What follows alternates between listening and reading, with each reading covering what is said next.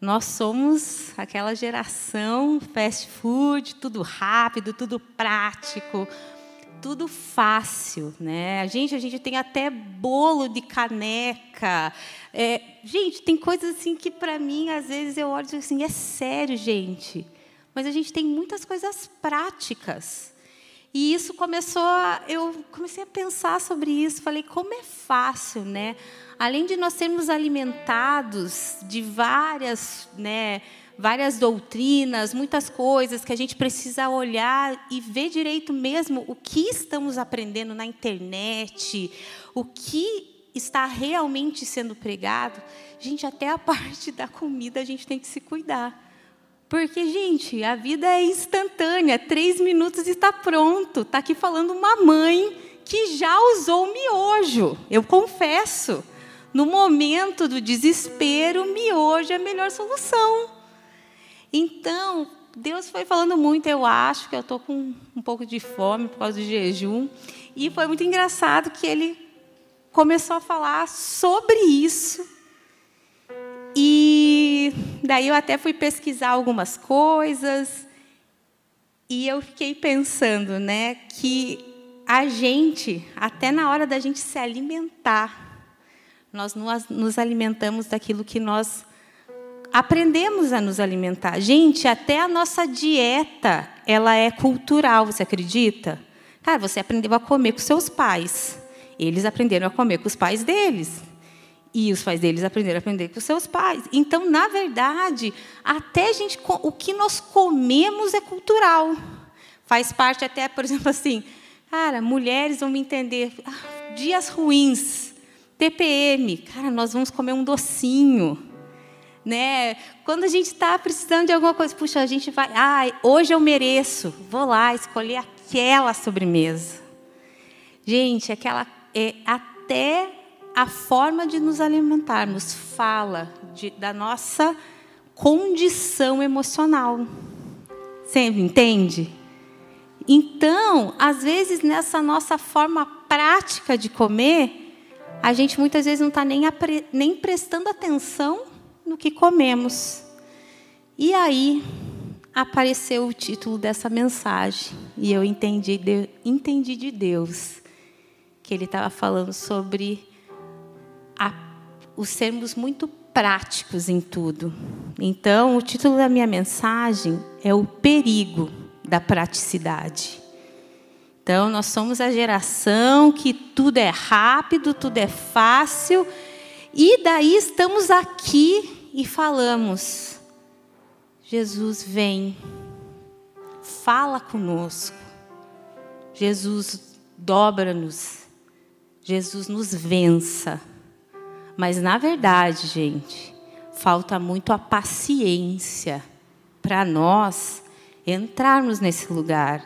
O Farley tem uma pregação sensacional, a espreita de Deus, quando ele, né, ele fala de nós estarmos naquele lugar de escuta, né?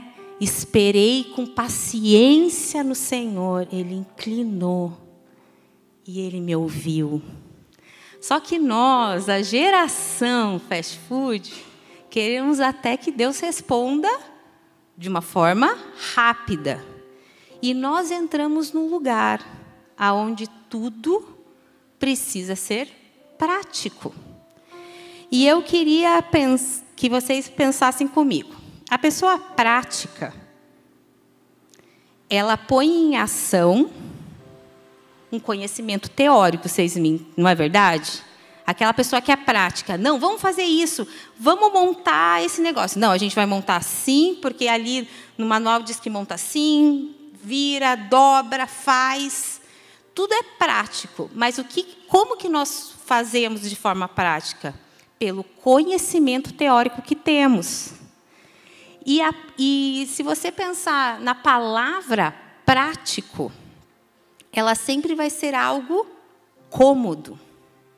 Ela sempre vai ser algo fácil, né? Se você pensa em algo prático, ele é algo fácil de fazer, né? É uma montagem fácil, é um alimento fácil, tudo é cômodo, é mais simples, é fácil. E então, a pessoa prática, ela põe em ação esse conhecimento teórico. E eu queria que vocês pensassem comigo. Gente, o que é cômodo para nós? Sermos naturais ou sermos espirituais? Vocês já pensaram nisso? O que é mais fácil para nós? O que é mais prático? Sermos humanos, naturais, racionais ou sermos espirituais? Não precisa nem pensar muito, né? A nossa natureza nos torna muito. Porque o que, que acontece?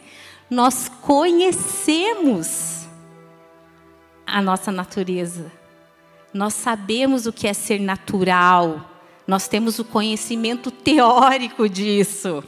Nós aprendemos culturalmente, falando com os nossos pais, com a sociedade. Nós aprendemos a ser naturais. Então a parte espiritual não é algo cômodo não é algo fácil. Não é algo que você vai estalar os dedos e de repente você tá, vai estar tá vivendo o sobrenatural. E eu quero dizer algo que o Espírito Santo tem falado muito comigo, que nós somos humanizamos tanto a igreja que até uma frase começou a aparecer por aqui que é aquela frase: Ai, não seja, nem tudo é tão espiritual. Cara, não é assim. Não leva tudo para o espiritual. Gente, nós começamos a humanizar algo que Deus diz: fala comigo que eu vou te responder. Inclina, inclina o seu ouvido que eu vou falar com você. Então nós começamos a achar muito mais cômodo. Nós estamos aqui no começo de ano, num começo de igreja. Gente, nós temos um jeito prático de fazer isso. Mas não é o que queremos. Nós temos o um jeito prático de construir, mas não é o que queremos. Nós queremos algo mais. Quem está comigo nisso? Nós queremos ser muito mais espirituais do que naturais. Então, eu queria que você viesse comigo para que a gente pudesse falar um pouquinho sobre isso, estudar alguns pontos sobre essa praticidade. A gente vai andar bastante pela Bíblia, porque temos é, exemplos muito né, práticos dentro da Bíblia e a gente vai andar um pouquinho por ela. Mas antes, eu queria que você abrisse comigo em Romanos 8, de 1 a 5.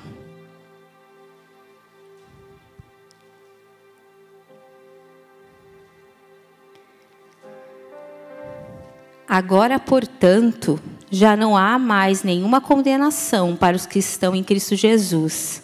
Pois em Jesus Cristo, a lei do Espírito que dá vida os libertou da lei do pecado, que leva à morte. A lei não era capaz de nos salvar por causa da fraqueza da nossa natureza humana. Por isso, Deus fez o que a lei era incapaz de fazer ao enviar seu Filho na semelhança de nossa natureza humana pecaminosa e apresentá-lo como sacrifício por nosso pecado. Com isso, declarou o fim do domínio do pecado sobre nós, de modo que nós, que agora não seguimos mais nossa natureza humana, mas sim o espírito, possamos cumprir as justas exigências da lei. Aqueles que são dominados pela natureza humana pensam em coisas da natureza humana, mas os que são controlados pelo espírito pensam em coisas que agradam o espírito. Vai um pouquinho, vamos lá no versículo 8, do mesmo capítulo. Por isso, aqueles que ainda estão sobre o domínio da sua natureza humana não podem agradar a Deus. Vocês, porém, não são controlados pela natureza humana, mas pelo Espírito, se de fato o Espírito de Deus habita em vocês. Não são controlados pela natureza humana. Nós não podemos ser aqueles controlados. Aqueles que são dominados pela, pela natureza humana, pensam coisas na natureza humana, pensam em soluções humanas e acabam esquecendo que de, o Deus que nos criou, ele tem planos para nós e ele fala conosco. Então, aqueles que receberam Jesus, nós temos esse lugar onde nós podemos não pensar mais nas coisas humanas, não viver mais nesse, nesse lugar de julgo mesmo. Nós podemos viver pelo Espírito, nós podemos ser mais espirituais, porque Jesus andou na terra como, como forma humana e ele foi espiritual. Então ele nos dá esse, esse lugar e ele fala: aprendei de mim. Então, gente, existe sim um lugar aonde nós podemos chegar, nós podemos ser mais espirituais. Amém? Então vamos lá. Eu queria falar, o primeiro ponto é somos práticos porque nós sabemos fazer. Eu queria que você abrisse comigo em 1 Samuel 13, do 8 ao 14.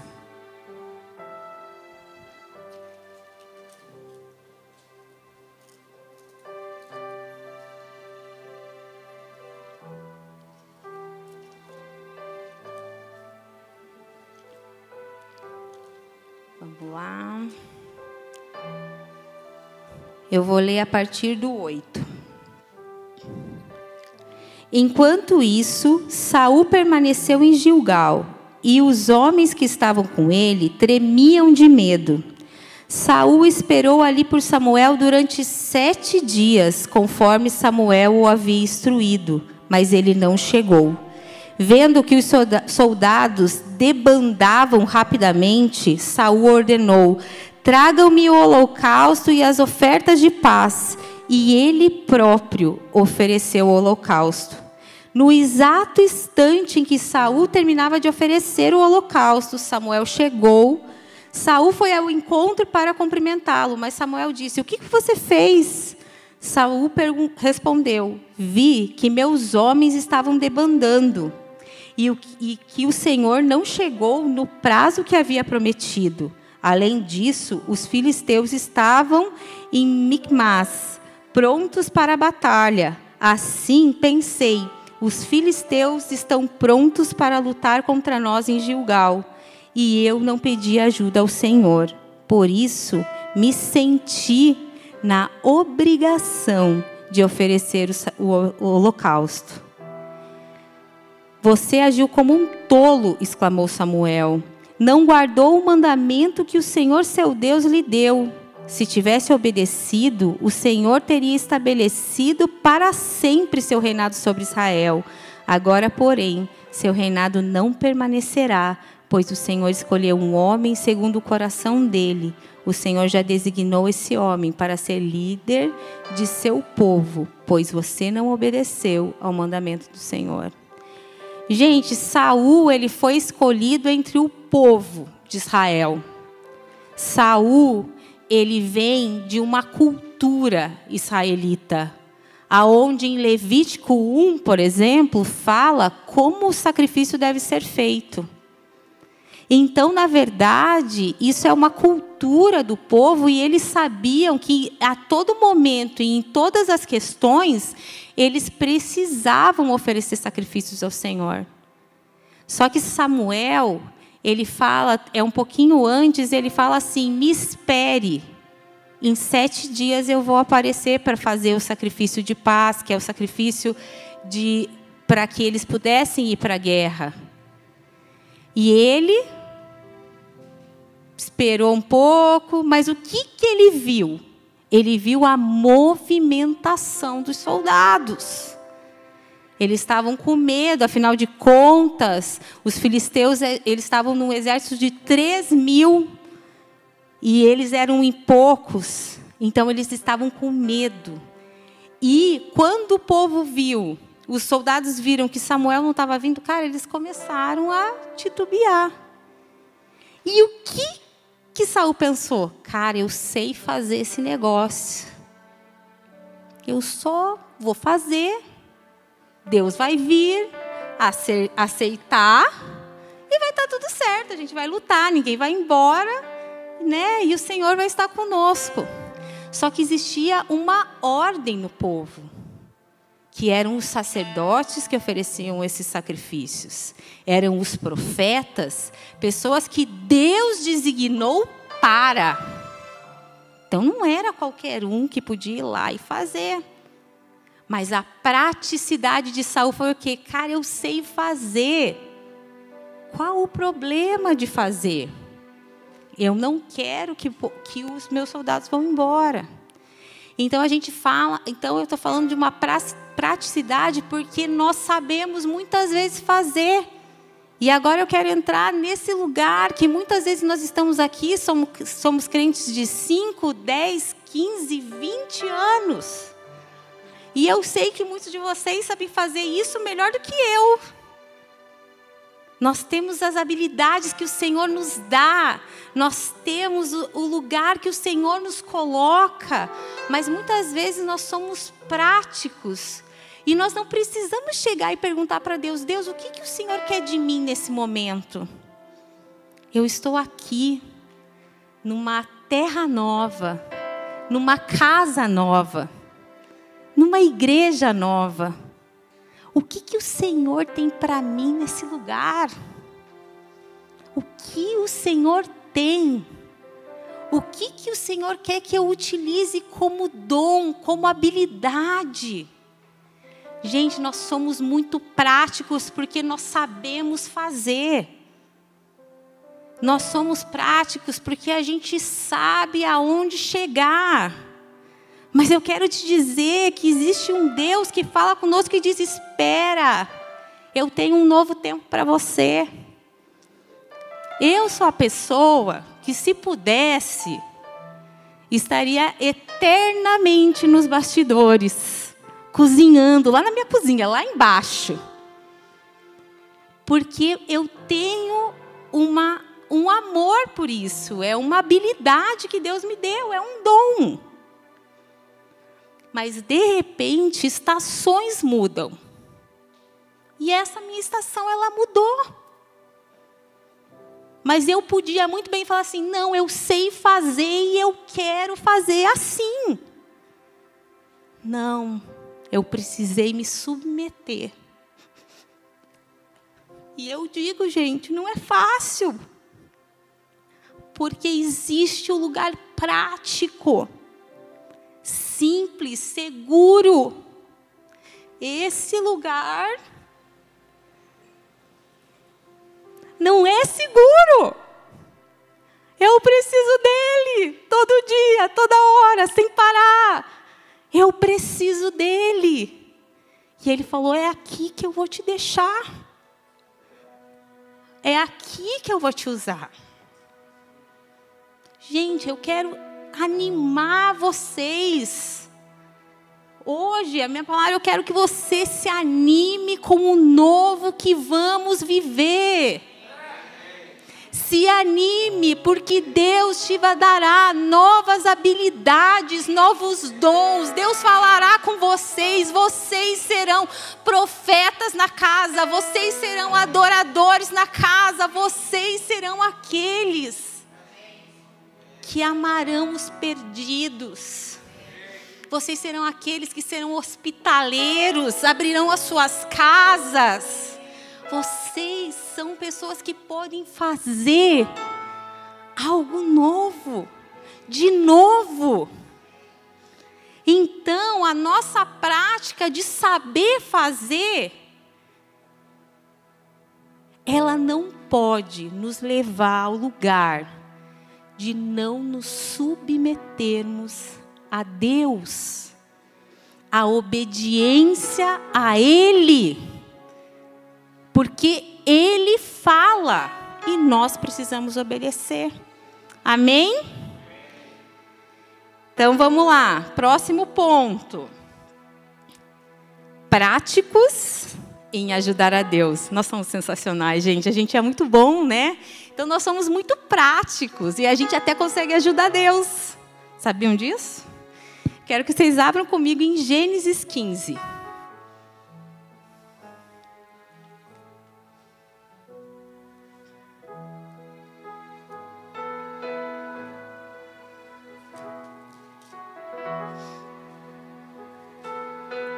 Então vamos lá, a gente vai ler de 1 a 6. Algum tempo depois, o Senhor falou a Abraão em uma visão e lhe disse: Não tenha medo, Abraão, pois eu serei seu escudo e a sua recompensa será muito grande. Abraão, porém, respondeu: Ó oh, Senhor soberano, de que me adiantam todas as tuas bênçãos se eu nem mesmo tenho um filho? Uma vez que não me destes filhos, Eliezer de Damasco, servo em minha casa, herdará toda a minha riqueza. Não me deste nenhum descendente próprio, e por isso um dos meus servos será meu herdeiro. O Senhor lhe disse: Não, não será esse o seu, o seu herdeiro. Você terá seu próprio filho, e ele será seu herdeiro. Em seguida, levou Abraão para fora ele disse: Olhe para o céu e conte as estrelas, se for capaz. Este é o número de descendentes que você terá. Abraão creu no Senhor e assim foi considerado justo. Gente, Deus falava para Abraão: Você vai ter uma descendência gigantesca. Abraão não tinha filho e para ele era muito difícil acreditar. Daí, de repente, quando Abraão, quando Deus falou isso, não, você vai ter um filho. Passando algum tempo, nada aconteceu. O que, que vamos fazer? Sara, sua esposa, chegou para ele e falou assim: O que, que você acha, Abraão, de pegar minha concubina e ter um filho com ela? Gente, naquela época isso era, era normal e os filhos seriam de verdade do casal.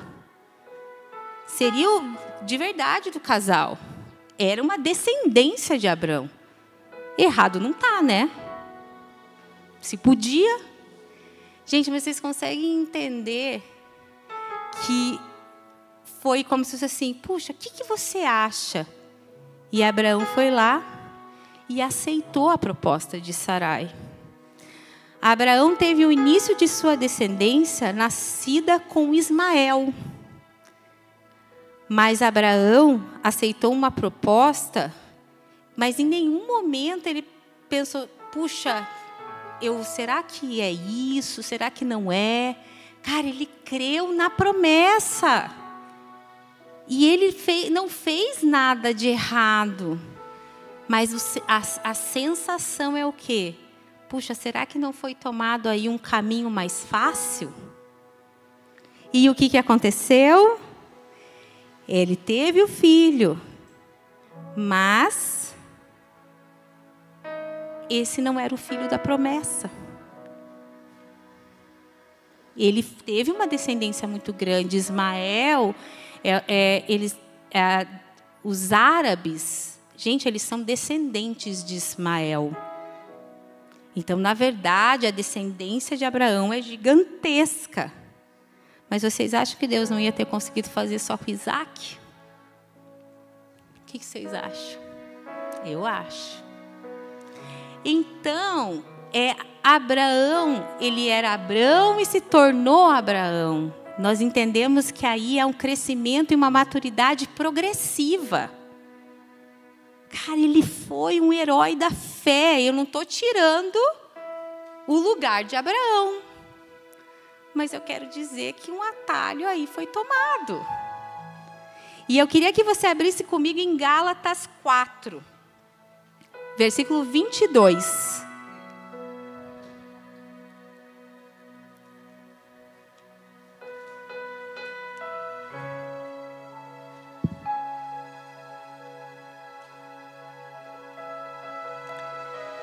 Eu vou ler aqui.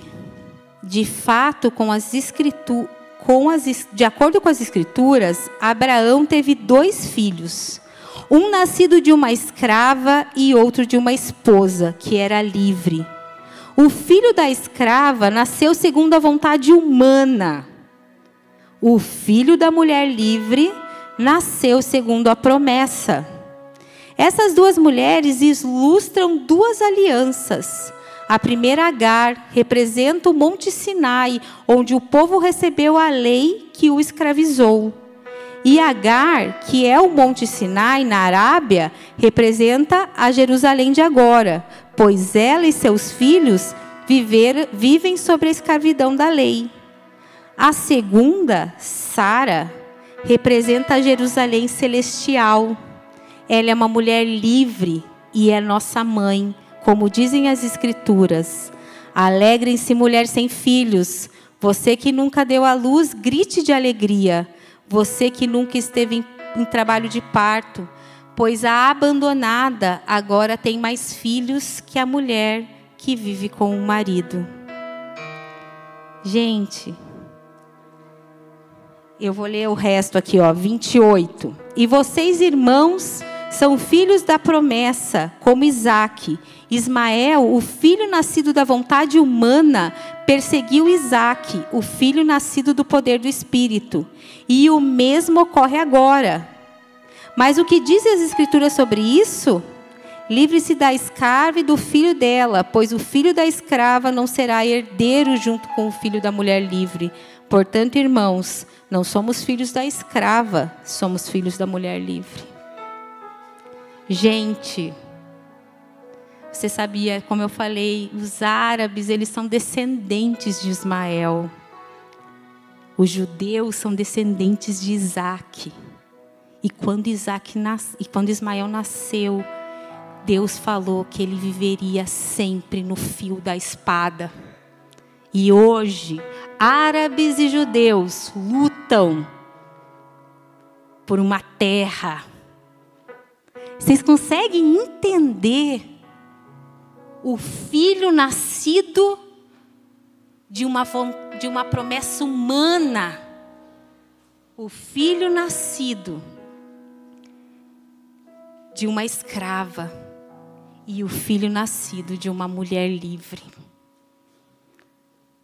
Abraão tentou dar uma ajudinha para Deus. E isso trouxe o quê? Uma guerra infinita entre os seus filhos, entre a sua descendência. Gente, não quer dizer, como eu disse, que Abraão errou. Mas a nossa praticidade em ajudar o Senhor muitas vezes Ouvimos aquela palavra, de repente um profeta vem e fala algo, e você diz: é isso, eu vou andar assim. Não coloca, como a gente fala, toda a profecia, ela precisa ser julgada. Precisamos colocar as coisas na prateleira, prateleira esperar o Senhor falar conosco. Mas não, nós temos tempo, medo do tempo. Puxa, o tempo está passando e nada está acontecendo. Nós temos o medo de não vermos a promessa se cumprir, então nós tomamos atalhos. E esses atalhos falam da nossa praticidade humana. Porque, como dizem Gálatas, Ismael nasceu por uma vontade humana, gente. Então, nós precisamos ser aqueles que quando recebemos uma palavra do Senhor, nós vamos colocar ela nesse lugar de espera, de esperativa. Nós vamos lá, nós vamos orar, nós vamos entender, nós vamos compreender o que Deus quer de nós. Mas nós não podemos ser aqueles que começam a ajudar a Deus. Ajudar Deus abrindo atalhos, abrindo situações, e de repente Deus tem que vir e costurar tudo isso. Porque Ele te ama e Ele tem um plano perfeito para você. Você crê nisso? Gente, é muito engraçado. Você, eu vou fazer 40 anos esse ano. Mano, eu não sei se eu vou passar pela crise dos 40, mas eu preciso dizer que essa palavra pesou. Esse número pesou. E é muito engraçado que você, quando você começa a ter essas idades que eu acredito que são simbólicas mesmo, né? Porque a gente faz, nossa, chegou aos 40 e tal. A gente começa a pensar meu Deus, e eu parei aqui. Eu preciso dizer que essa palavra falou muito mais comigo antes, porque eu comecei a lembrar de todas as vezes que eu ajudei Deus. E eu ajudei, gente, ajudei bastante. E numa dessas ajudas, eu falo que eu atrasei algo por 14 anos. É, eu tinha, já tinha recebido várias palavras, e eu recebi uma palavra a respeito, de ministério, mas eu decidi que isso não era para mim. Eu achei que Deus me usaria no tempo dele, da forma dele. E quando eu fui fazer vestibular, eu, como qualquer, né, pessoa de 18 anos, quem disse que eu parei e falei: Nossa, Deus, você quer falar comigo? Você quer me dar uma direção? Afinal de contas, eu sei onde o Senhor quer, quer que eu chegue, então você quer falar comigo sobre isso? Gente, eu não fiz. E eu fiz escolhas humanas. Eu fiz escolhas emocionais. Eu fiz muitas escolhas emocionais muitas escolhas humanas. E essas escolhas me fizeram fazer um curso que eu amava de verdade, mas na verdade eu estava comprando um amor de alguém. Eu estava comprando o amor do meu pai, porque afinal de contas, meu pai é engenheiro, então claro que ele vai gostar que eu faça engenharia. E fui eu fazer engenharia. E, gente, não rodava, não ia, não acontecia, não dava. E eu lembro que muitas vezes eu dizia: Meu Deus, mas o que está acontecendo? Mas, mas, gente, em nenhum momento. Eu fui para o Senhor e falei: Deus, o que está acontecendo? A minha natureza humana diz assim: vamos resolver esse negócio. E, gente, eu jubilei de uma faculdade pública, eu fui para uma, uma faculdade particular e eu não terminei o meu curso. Eu quero te dizer, agora, né, gente, essa é a minha história. Não estou dizendo que, que, que as pessoas não têm que fazer faculdade, ok? mas existia algo dentro de mim que precisava comprar um amor. Eu precisava me sentir, né, amada. Eu precisava ser reconhecida. Eu precisava do reconhecimento.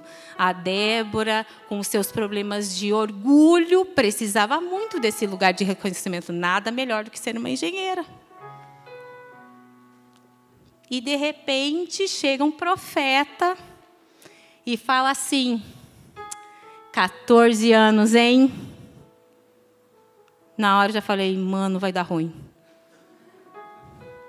14 anos querendo viver um sonho que não é teu. Gente, acabou. Eu preciso dizer que foram alguns segundos onde assim eu falei assim, mano, tudo acabou. não sei nem o que fazer. E ele começou a falar e começou a desenrolar a minha vida. De verdade, gente.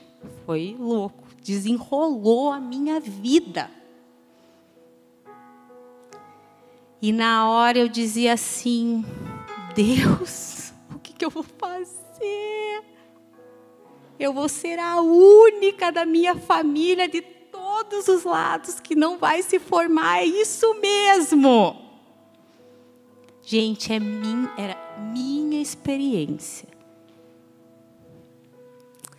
E foram, foi um processo muito difícil, mas eu preciso te dizer que mesmo com uma palavra dessa, eu coloquei na prateleira, eu não tranquei minha faculdade. Porque eu falei, Deus, se é você agora, dessa vez eu não vou errar.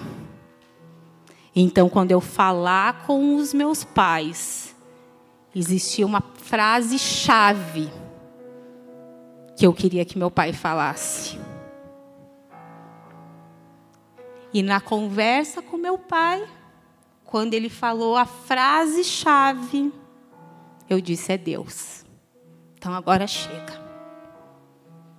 Então eu tenho uma dívida de fiéis, gente. Eu não tenho faculdade, mas eu estou no centro da vontade de Deus para minha vida. E eu quero te dizer que o dia que o pastor Farley e a pastora Dani colocaram a gente na mesa e falaram a respeito desse reconhecimento pastoral, na hora o Espírito Santo veio aqui e falou assim: Você está entendendo agora? Você não me devolveria nada você não me devolveria os títulos que você ganhou. Mas agora você está recebendo um título que eu te dou. E, gente, foi curador, foi restaurador e animador. Eu preciso dizer que hoje eu vivo uma leveza e uma alegria de estar cumprindo o propósito dele para minha vida. Mas, gente, estou contando aqui porque eu perdi 14 anos. Quantos anos você quer perder? Você está entendendo? Não tenta ajudar seu Deus. Se coloca nesse lugar dizendo: Deus, eu vou te perguntar assim, eu quero que você fale comigo, eu quero que você fale a respeito do que o Senhor tem para mim, porque eu não vou perder tempo. O teu Deus é o dono do tempo. O que são 14 anos para um Deus que é dono do tempo? E eu sei que Ele tem acelerado o passo comigo. Porque Ele disse: você não vai sentir que você perdeu tempo. Você não vai sentir. Porque eu estava trabalhando em você. E é esse o Deus que nós servimos. Então, gente, vocês estão vendo que eu posso contar várias outras ajudas que eu quis dar, mas essa eu preciso dizer que ela tem né, um prazo bem grande. Então, nós precisamos reconhecer essa voz. Nós precisamos saber que atrás de uma promessa dele vem passos que precisamos dar. Passos, eu digo passos nele. Então, o que, que vamos aprender? Nós vamos receber a palavra do Senhor e nós vamos esperar nele. Nós não vamos tomar atalhos. Nós vamos reconhecer que é Ele falando conosco e nós vamos ser direcionados por Ele. Amém? Quem está comigo? Amém. Vamos lá, gente. Mais um. Deixa eu ver minha hora.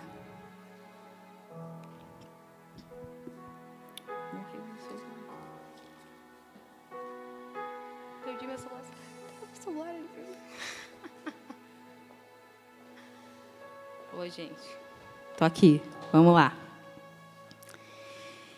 Eu quero falar hoje sobre os práticos que colocam o coração no lugar errado. Os práticos que fazem escolhas erradas muitas vezes. E eu queria que você fosse comigo em Gênesis 4, do 1 ao 7.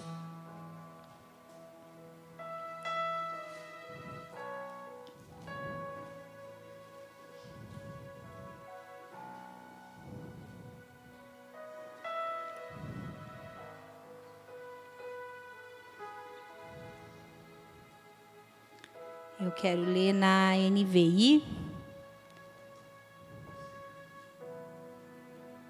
Que ela tem, é, tem um pedaço que é muito importante. Então, Gênesis 4, do 1 ao 7.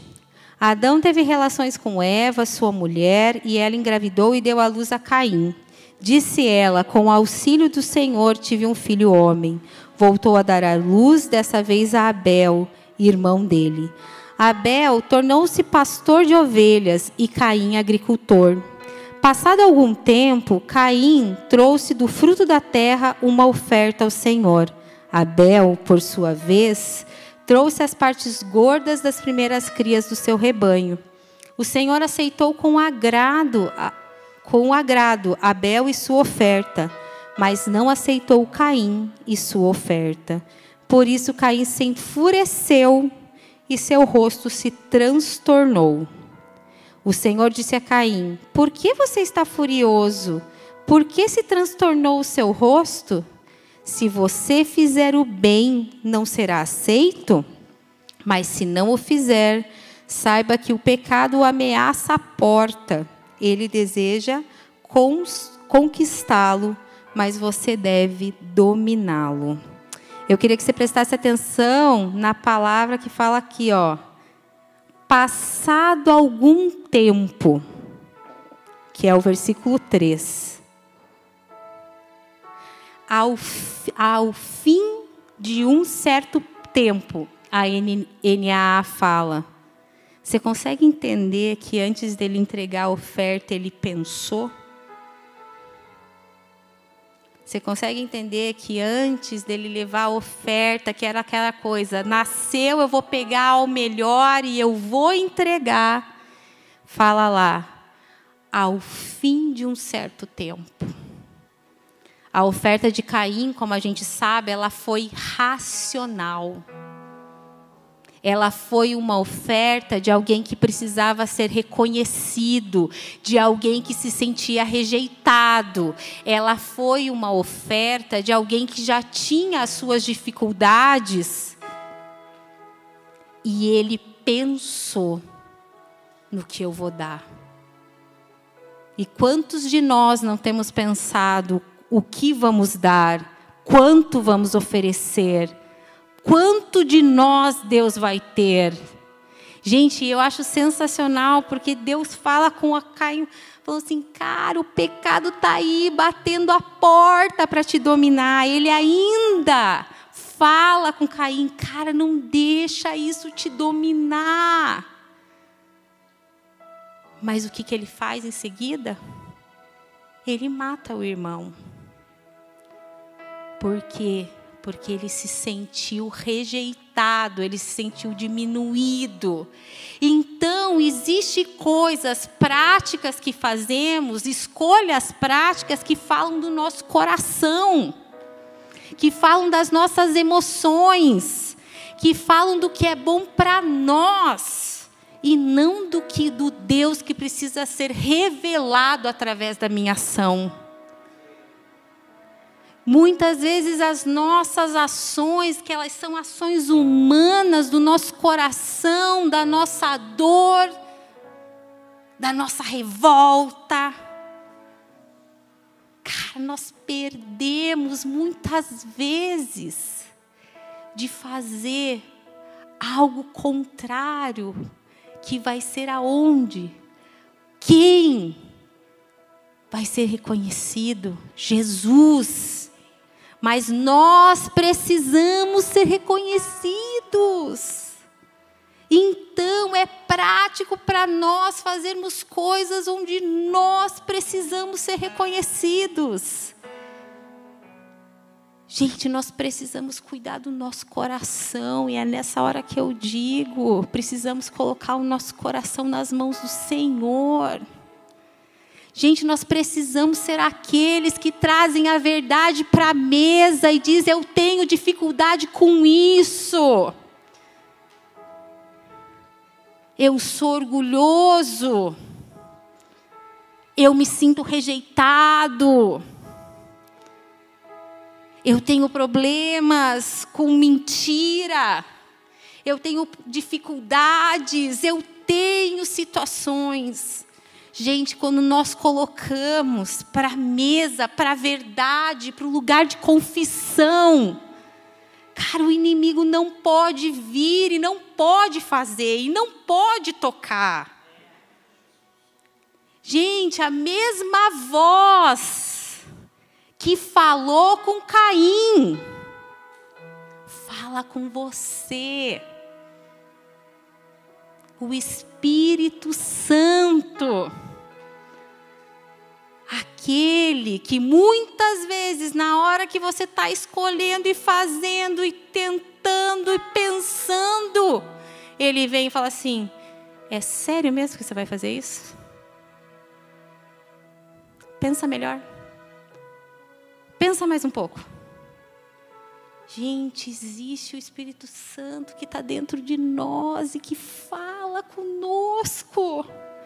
E quando nós não sabemos o que falar, o que, que Ele faz?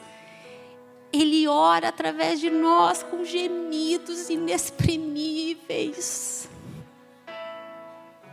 Gente, não tem como não se apaixonar por esse Deus que ainda fala assim, mesmo que você não saiba orar, eu vou te dar o consolador e Ele vai interceder por você. Então, nós precisamos mudar a curva. Nós precisamos entender que as nossas ofertas a Jesus racionais, elas falam do nosso coração o quanto Ele tem de você, é o quanto você consegue dar do seu coração. O quanto Ele tem de você, é o quanto você traz a verdade para a mesa.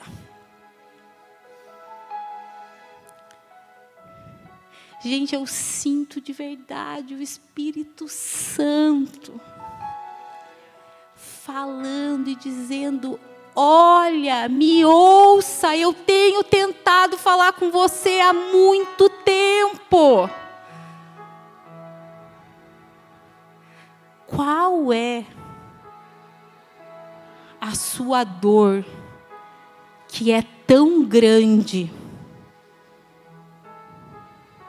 que não te faz, que não te deixa ouvir o seu Deus falando ao seu respeito, falando de quem você é, falando quem você é para Ele. Gente, Deus conhecia Caim. Deus conhecia o coração de Caim. E ele foi lá e disse: Olha, você tem certeza que você vai para esse lado? Você tem certeza? Você tem, presta atenção. Ele está ali tentando te dominar, o pecado está ali tentando te dominar. E, gente, eu quero te dizer que é isso que Deus faz conosco. Você tem certeza? Você tem certeza que é essa escolha que você quer fazer hoje? Você tem certeza que você quer me reconhecer dessa forma? Eu quero que você, em nome de Jesus, que você não esqueça dessa frase. o quanto Deus tem de nós. É o quanto nós deixamos o nosso coração na mão dele, gente. Nós precisamos, nós precisamos reconhecê-lo dentro de nós. Amém? Gente, é, eu creio de verdade que são dias, são histórias novas que Deus tem para construir aqui. A sensação que eu tenho quando eu estou aqui, quando eu estou aqui em cima, eu vejo ministérios sendo reconstruídos. Eu vejo histórias sendo reconstruídas. Eu vejo casamentos sendo restaurados. Eu vejo famílias sendo estruturadas aqui. Existe um lugar de uma nova história e um novo ciclo. E eu não estou falando isso da boca para fora. Eu estou falando porque Deus, se Deus te trouxe a esse lugar, se você recebeu uma palavra do Senhor para estar aqui, eu quero que você entenda que existe um novo começo para você. Eu quero que você entenda que essa casa é uma casa de reconstrução. Deus quer reconstruir alguns pensamentos, algumas situações, algumas práticas antigas. Essa praticidade que fala muito mais da nossa natureza humana. Deus tem esse lugar de reconstrução. Então, eu quero que, em nome de Jesus, você entenda que o mesmo Deus que falou, pera lá, presta atenção, é o mesmo Deus que está falando com você. E esse é o Espírito Santo que fala conosco. E eu sei que Ele está falando com muitas pessoas aqui. Eu sei que existem novas coisas, que eu sei que o Senhor tem feito novas coisas. Eu quero ir para o meu último ponto. E eu quero que a gente vá para Números 20.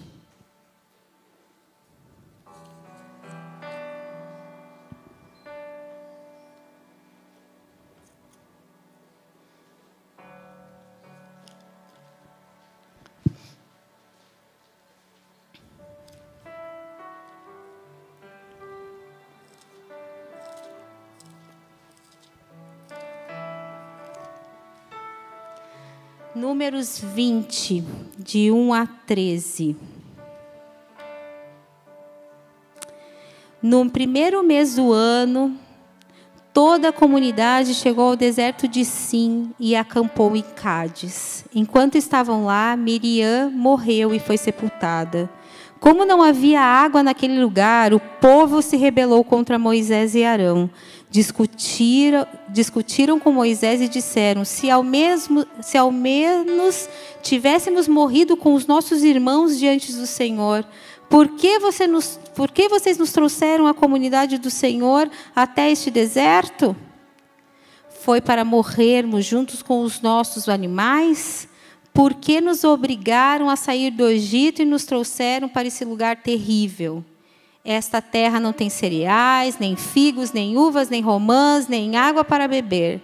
Moisés e Arão se afastaram do povo e foram até a frente da tenda do encontro, onde se prostraram com o rosto em terra. Então a presença gloriosa do Senhor lhe apareceu. E o Senhor disse a Moisés: Você e Arão peguem a vara e reúnam todo o povo. Enquanto eles observam, falem aquela rocha ali, e dela jorrará água. Vocês tirarão água suficiente da rocha para matar a sede de toda a comunidade e de seus animais. Moisés fez conforme o Senhor havia ordenado. Pegou a vara que ficava guardada diante do Senhor, e em seguida ele e Arão mandaram chamar o povo para se reunir em frente da rocha. Ouçam seus rebeldes, gritou Moisés. Será que é desta rocha que teremos de, de tirar água para vocês? Então Moisés levantou a mão e bateu na rocha duas vezes com a vara e jorrou muita água. Assim, toda a comunidade e todos os seus animais beberam até matar a sede. O Senhor, porém, disse a Moisés e Arão: Uma vez que vocês não confiaram em mim para mostrar minha santidade aos israelitas, não os conduzirão à terra que eu lhes dou. Por isso, aquele lugar ficou conhecido como Meribá, pois ali os israelitas discutiram com o Senhor e ali ele mostrou sua santidade entre eles. Gente, Moisés. Moisés com o rosto em terra. Gente, ele aguardava a presença gloriosa do Senhor para resolver a crise. Você entende que ele foi até Deus? Então, esse meu último ponto é práticos em mudarmos a rota. Nós somos práticos em desconfiarmos de Deus. Porque Deus deu uma ordem expressa a Moisés: vai lá, fala com a rocha e vai jorrar água. Mas o que, que ele fez? Seu bando de rebelde! É daqui que eu vou tirar a água. Bateu e a água saiu. Não deu certo? Ele não, não fez sair água da rocha. Mas você consegue entender que foi uma atitude humana, porque ele bateu. E na verdade Deus queria que ele fosse glorificado em tudo isso. E era só falar e a água ia descer. Então Deus deu uma ordem expressa para Moisés, assim, faça assim. E o que, que ele fez? Fez de outro jeito. Ele, em vez de obedecer, Moisés repreendeu o povo, ficou todo raivoso, porque eu imagino que ele deve ter dado uma gritadinha, porque aquele povo também, gente, não era fácil né? Mas eu quero dizer que a gente é igual, então nos colocamos no mesmo pacote, né? E ele decidiu, gente, fazer da forma que ele achou melhor. Gente, ele buscou o Senhor, vocês conseguem entender? Ele foi lá, colocou seu rosto em terra e falou: Deus, esse povo aí precisa de água, o Senhor precisa se mostrar, se revelar a nós. E Deus disse: Sim, eu vou me revelar, eu vou mostrar minha, o quanto eu posso fazer. Então vai lá e faz. Então, Ele pode fazer, mas muitas vezes na, nossas, na nossa praticidade, achamos que Ele tem que fazer do nosso jeito. O nosso jeito é melhor. Então, às vezes, nós desconfiamos de Deus. Nós mudamos a rota, o sentido, porque a gente acha, puxa, eu acho que Deus perdeu a mão nesse momento, então eu vou fazer de outro jeito. Mas, gente, quem perde, na verdade, somos nós, porque nós não guardamos a nossa fé. Cara, Deus respondeu a Moisés. E ele falou: faz assim. Gente, era pegar e pegar o cajado, a vara que estava na frente da arca da aliança, só falar e acontecer. Mas ele não guardou a fé, a fé no Deus que pode fazer.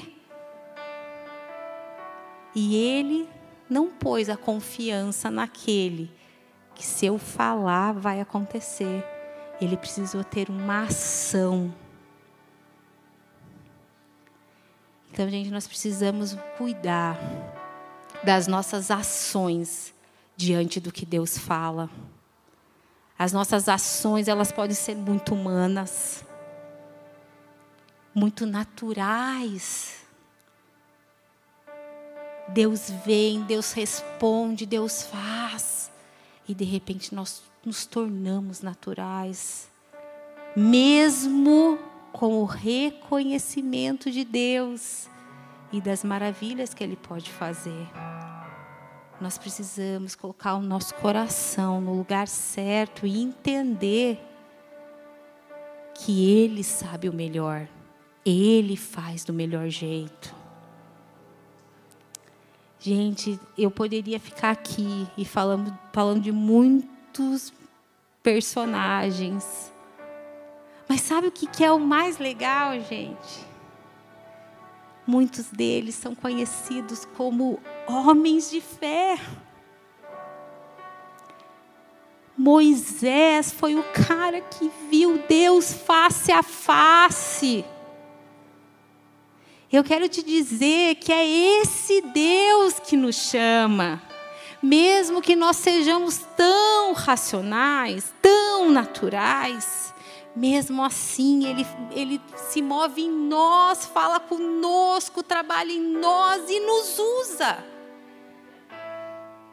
Gente, isso é maravilhoso você pensar que, mesmo nesse lugar de muitas vezes acharmos que podemos fazer melhor, mesmo assim, ele fala: Eu vou te ensinar que você não pode e ainda vou te usar para você aprender.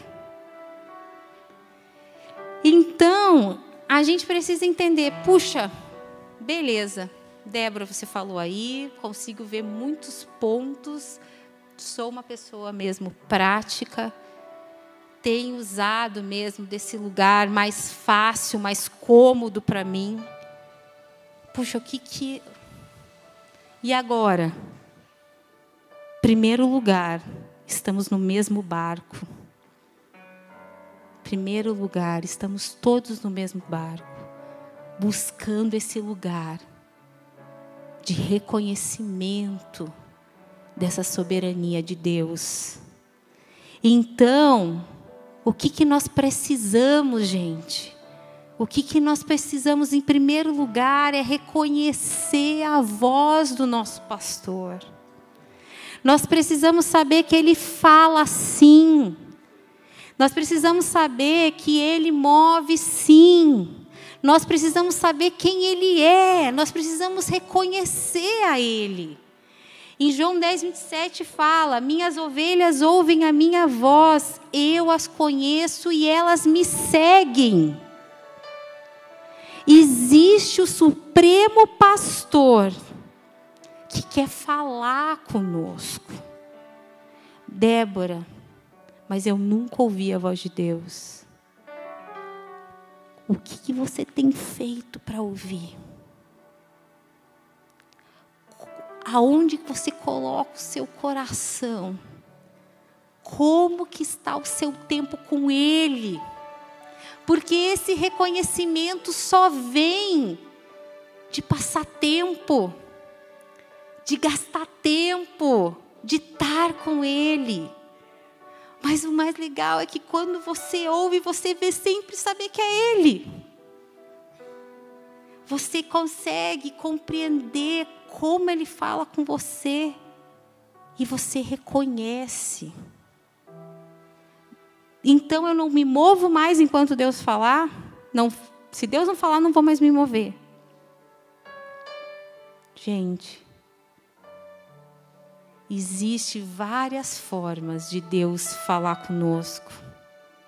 Existe aquele lugar aonde nós entendemos que no meio de tanto caos existe uma paz aqui dentro. Existe um negócio que diz é isso.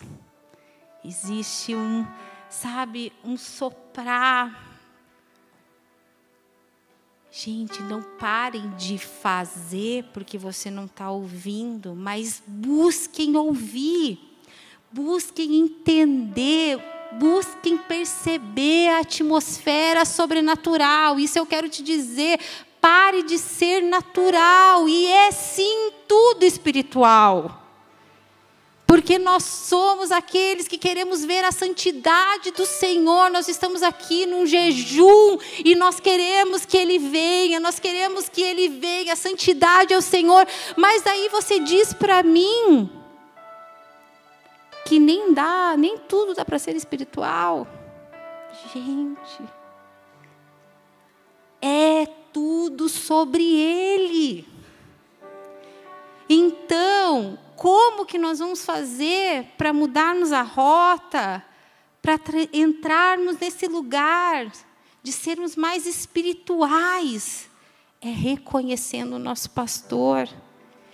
E a outra coisa é estando aos pés de Jesus. Eu não preciso, vocês não precisam abrir comigo, mas todo mundo aqui vai lembrar da Marta e da Maria. Marta, aquela que trabalhava, aquela que fazia, aquela que era prática, tudo ela dava um jeito.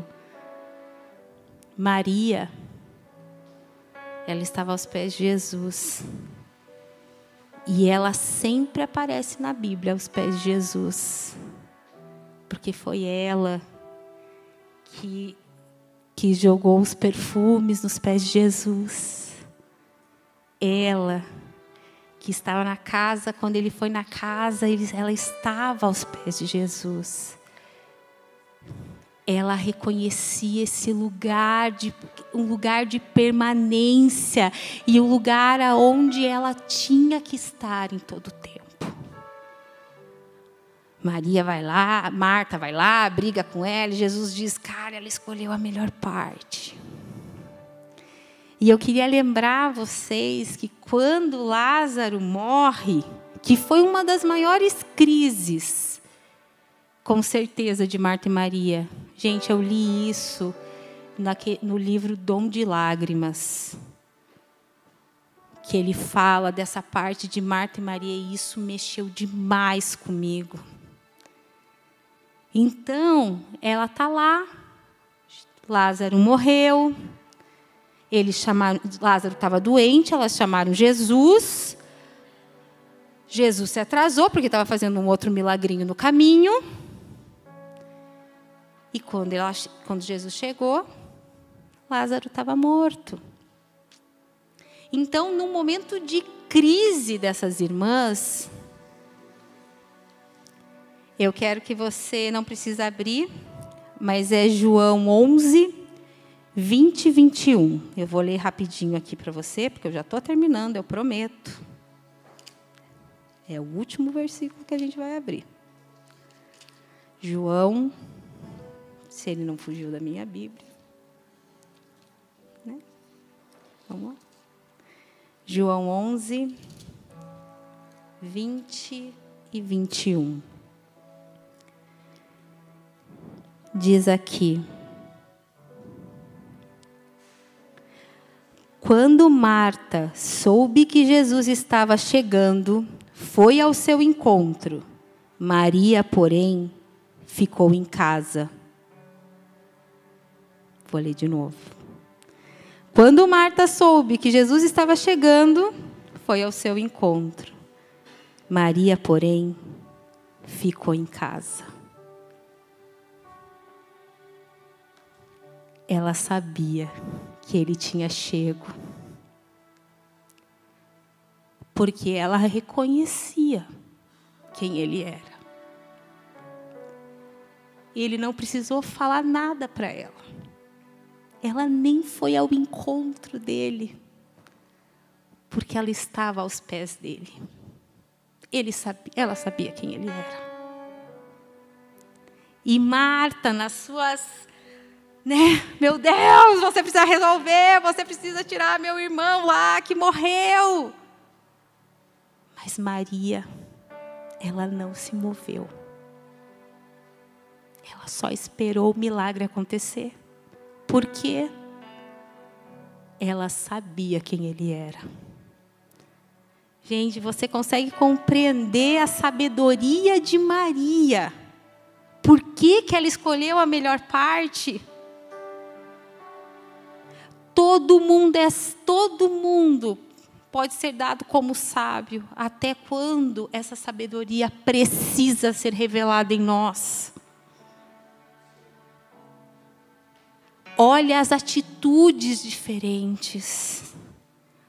Uma estava preocupada com o que ia acontecer, mas a outra estava esperando e dizendo assim: Eu estou esperando naquele que eu sei quem é. Eu tenho uma frase que eu sempre falo, porque eu ouvi isso há muito tempo atrás, quando eu era adolescente. Fica tranquila, Jesus está no barquinho. E essa, essa, essa é, frase, para mim, ela é a frase que norteia a minha vida. Porque tem um, uma frase do Gustavo Paiva que fala assim: A tempestade que você tem paz de dormir nela é porque você tem autoridade para dominá-la. E esse é o nosso Deus. Ele dormiu numa tempestade. E esse reconhecimento desse poder e dessa soberania nos faz querer ser mais espirituais.